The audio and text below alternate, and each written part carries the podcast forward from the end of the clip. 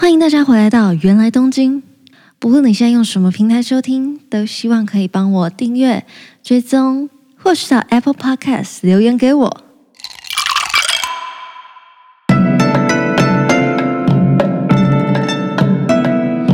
おかえりなさいませ。这个礼拜一上传了跟熊以新 Ashley，我的大学学妹，同时也是跟我同公司的模特儿的下集。 如果还没有去听的人，非常推荐你去听听看上集还有下集。那今天闲聊主题是什么呢？其实我想这个主题真的想了非常非常的久。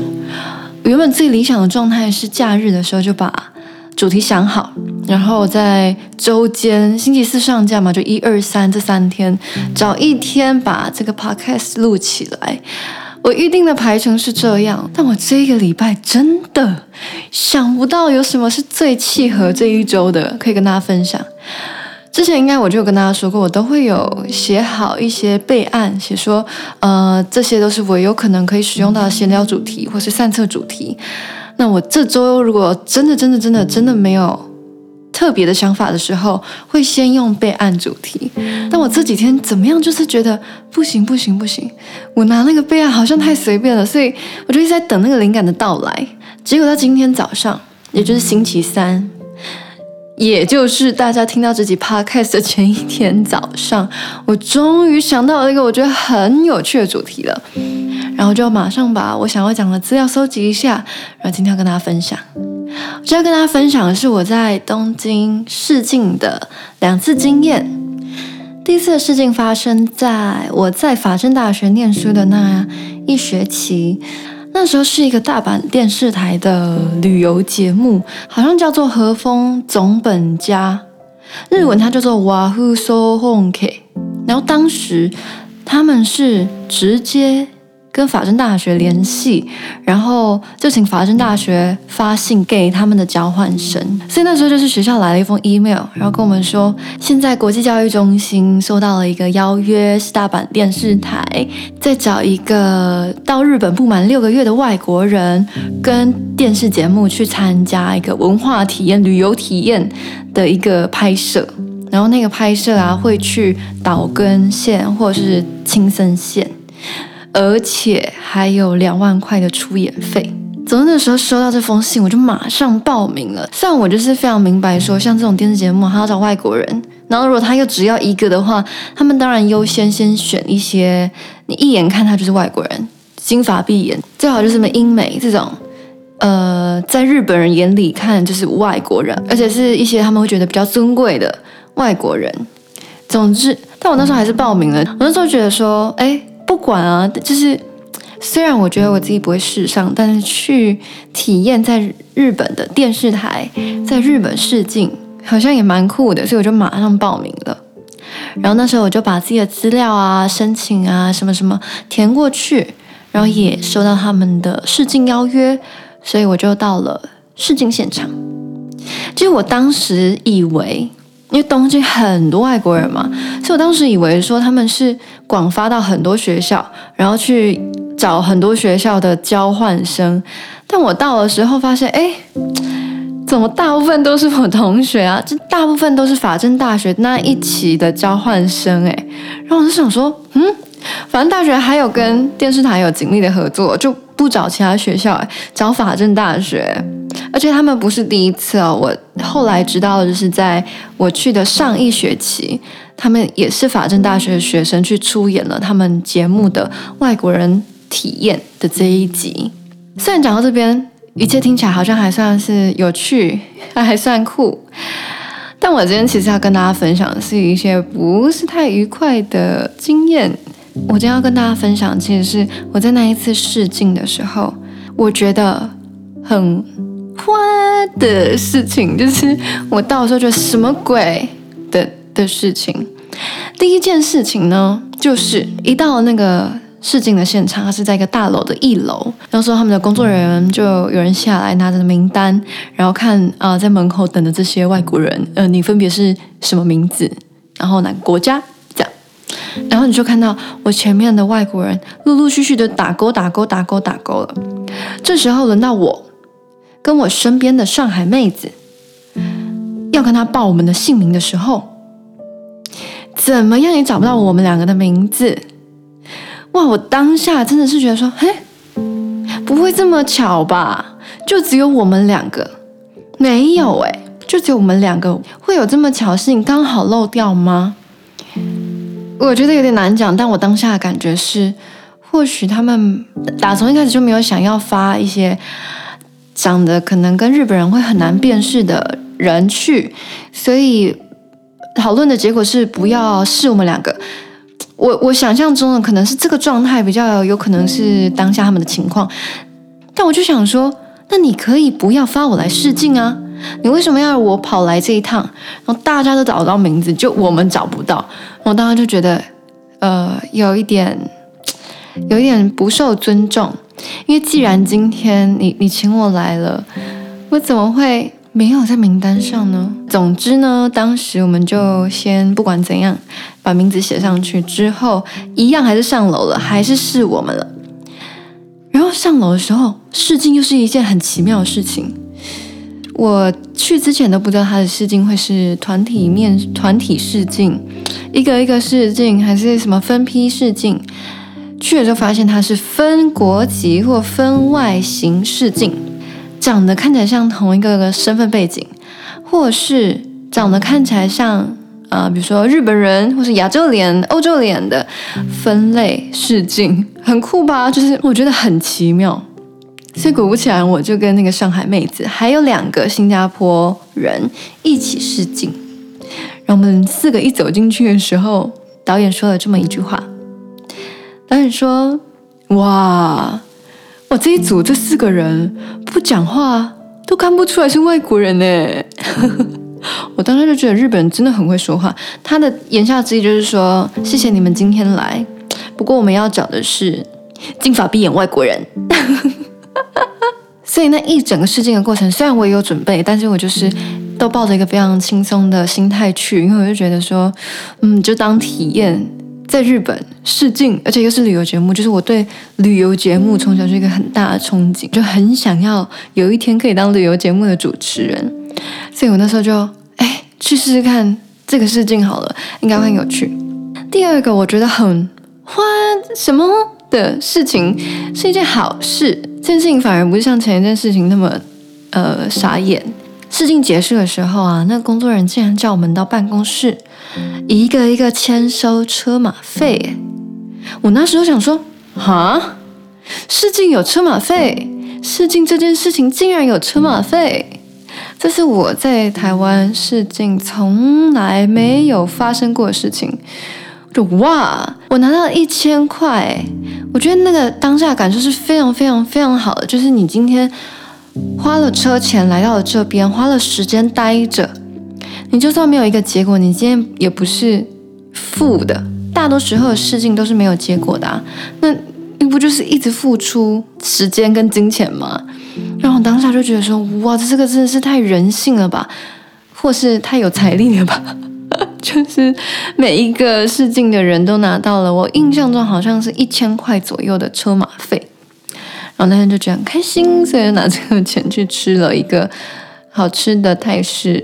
料理当晚餐，后来那个结果出来了，不出所料的选出来一个高高白白、金发碧眼的，跟我同班的俄罗斯小哥哥。好了，他我觉得他选上也是非常非常的合情合理的，在可能我们亚洲人眼中嘛，他就是标准的那个外国样，而且他长得还算是上镜头，然后活泼开朗。总的来说，我是觉得这次试镜算好玩，然后，嗯、呃，在我印象里也是一个好的回忆。撇除掉一开始没有在名单上的小插曲之外的东西，我都觉得，嗯，其实蛮好玩的啦。然后也觉得法政大学很酷，为什么会有这样的机会给交换生？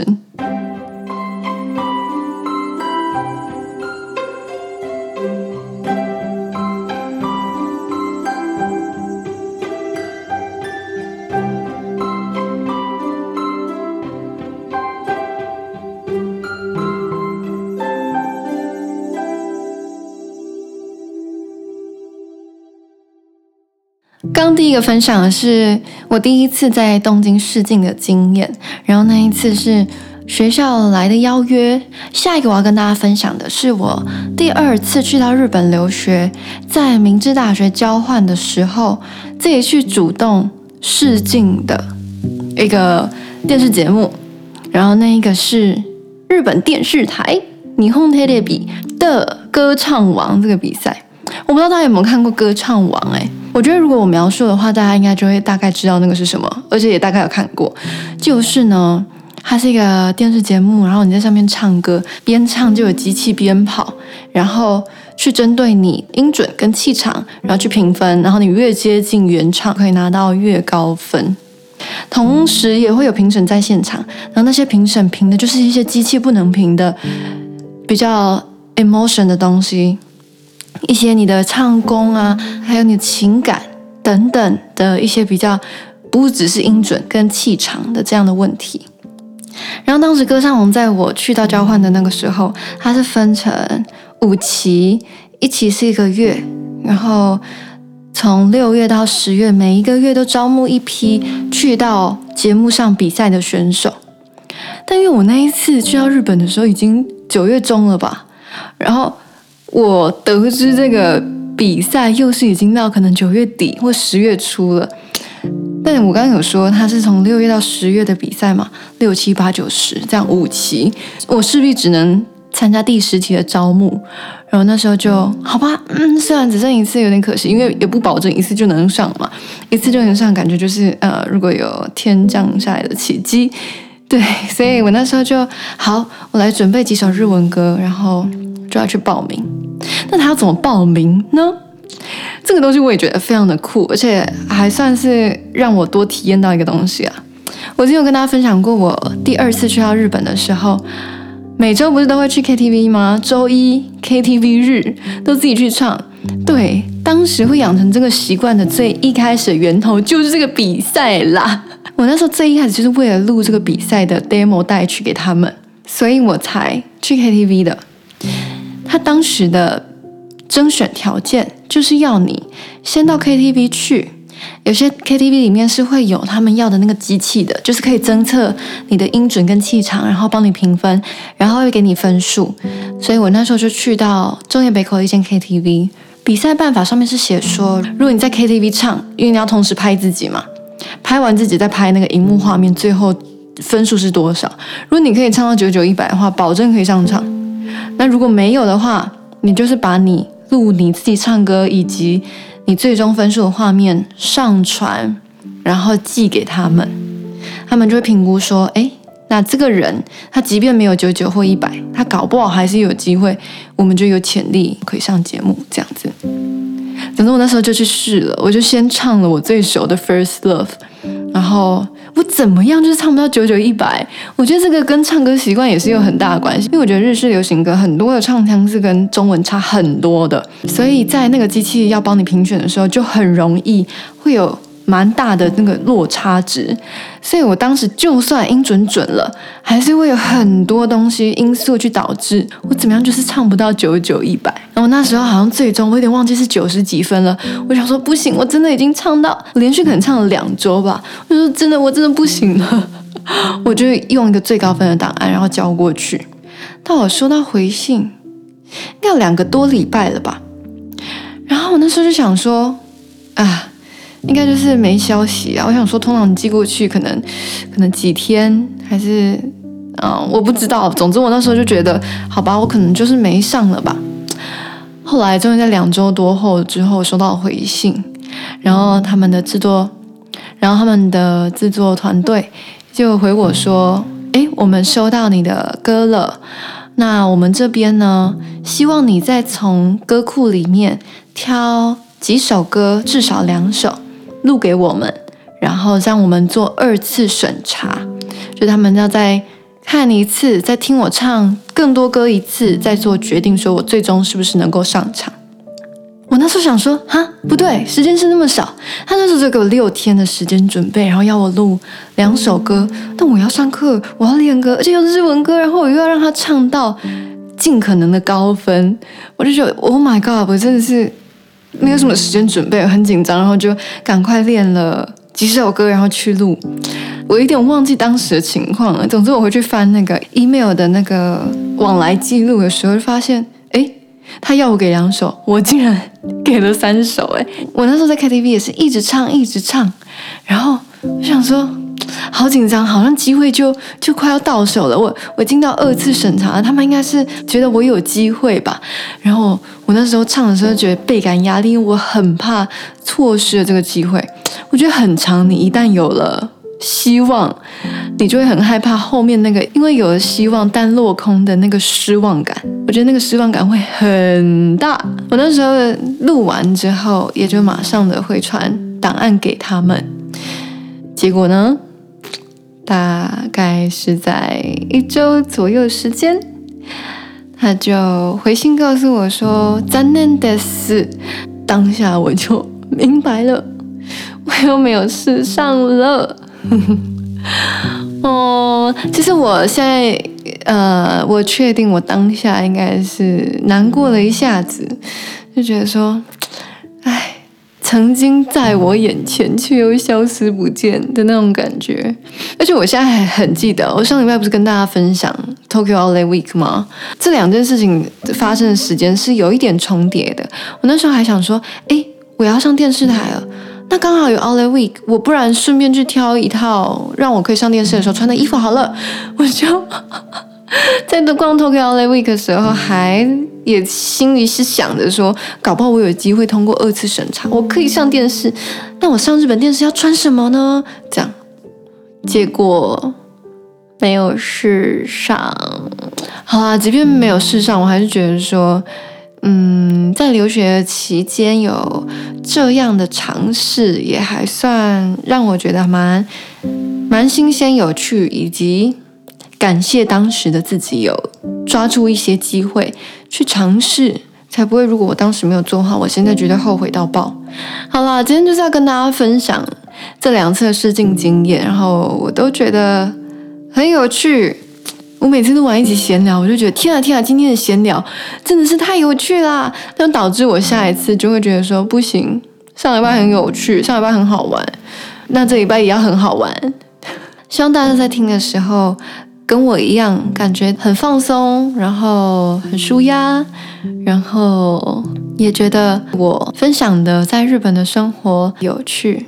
接下来我有一点想要去一些台湾的有一点日本味道的地方，或是吃吃日式料理之类的。我想说，看这疫情的状况有点堪忧，好像真的是暂时有点难去日本，所以我想说，先从台湾开始。然后看有什么素材是可以多放进 Podcast，然后跟大家分享的。